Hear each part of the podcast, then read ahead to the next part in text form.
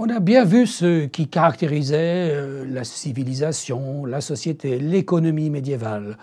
Mais le Moyen Âge a-t-il jamais fini?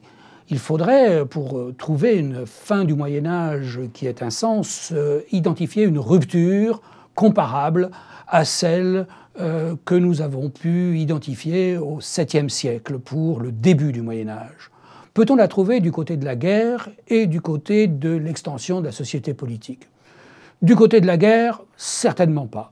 La guerre est une constante de l'histoire européenne. Depuis la guerre de Cent Ans, voici la bataille de Crécy en 1346, jusqu'à la Première Guerre mondiale, voici des soldats russes au fond d'une tranchée, en passant euh, par euh, les guerres d'Italie, euh, voici la bataille de Pavie, ou les guerres de religion, la bataille de Dreux en 1562, mais les guerres de religion, ici c'est en France, mais il y en a eu partout, la guerre de 30 ans, les guerres euh, Louis XIVe, euh, la guerre de Sept Ans. La, guerre de Sept Ans, on peut peut-être s'y arrêter un tout petit peu parce que ici c'est le siège de Québec. Donc c'est une guerre qui nous montre l'extension du domaine euh, du continent européen aux colonies.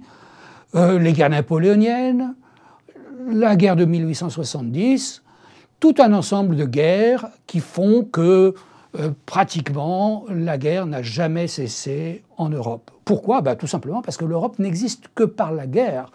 L'Europe, ce n'est pas un espace géographique, c'est une partie euh, du continent eurasien. Et euh, cette Europe, elle n'est pas définie par l'opposition, par exemple, au monde musulman, comme certains ont voulu le dire.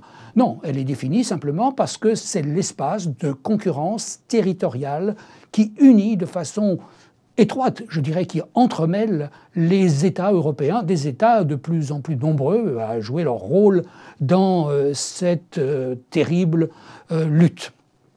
Et sans compter que, bien sûr, à partir du XVIIIe siècle, ces guerres se sont étendues au monde entier par le biais des entreprises coloniales. Une raison essentielle à cela, c'est que la guerre est le meilleur motif qu'ont les États pour accroître leurs ressources les impôts ne rentrent jamais mieux que quand il y a la guerre, puisque à ce moment-là, la légitimité de la demande fiscale est incontestable. Mais pour étendre la perception de l'impôt, il faut étendre la société politique. Et là, bien sûr, les États prennent des risques politiques.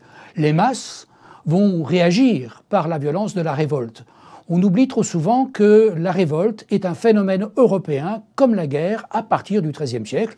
D'ailleurs, euh, le renouveau des grandes révoltes euh, qui vont durer jusqu'à ce que euh, les mouvements ouvriers et les grandes grèves de l'ère industrielle apparaissent, ces grandes révoltes sont une caractéristique de l'Europe du XIIIe au XVIIIe siècle. Ici, une représentation un petit peu folklorique euh, de la révolte des Ciompi à Florence, après une guerre malheureuse contre la papauté. Ici, une représentation dans une enluminure d'une chronique de Froissart de la révolte des travailleurs anglais, où l'on voit John Ball, un prédicateur, s'approcher des révoltés pour leur prêcher sur le texte quand euh, Adam bêchait et qu'Ève filait, où était alors euh, le Seigneur Le développement des institutions représentatives a été un moyen pour les États pour euh, accroître cette consultation des populations.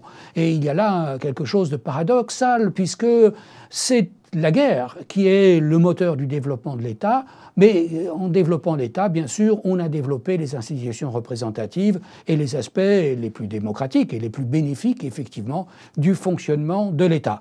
On voit ici le Parlement anglais, qui est effectivement une institution qui s'est développée de façon constante depuis le XIIIe siècle. Cette miniature représente euh, le Parlement à l'époque du règne d'Édouard Ier, donc au début de sa constitution officielle. C'est une image un peu mythique puisqu'on y voit le prince des Galles, Llywelyn et le roi d'Écosse qui n'ont jamais siégé au Parlement. Mais euh, il faut dire aussi que c'est une représentation qui date du règne d'Henri VII. Mais le développement du Parlement anglais a été continu jusque à l'époque moderne, ce qui n'est pas le cas des États généraux en France, qui après une période médiévale assez glorieuse, eh bien, ont cessé d'être euh, convoqués après 1614-1615 et on les reconvoquera euh, à nouveau devant la pression populaire en 1789 avec euh, les conséquences que tout le monde connaît. Donc, ce n'est pas du côté de la guerre et de l'extension de la société politique que l'on peut trouver une fin cohérente du Moyen Âge. Cherchons ailleurs.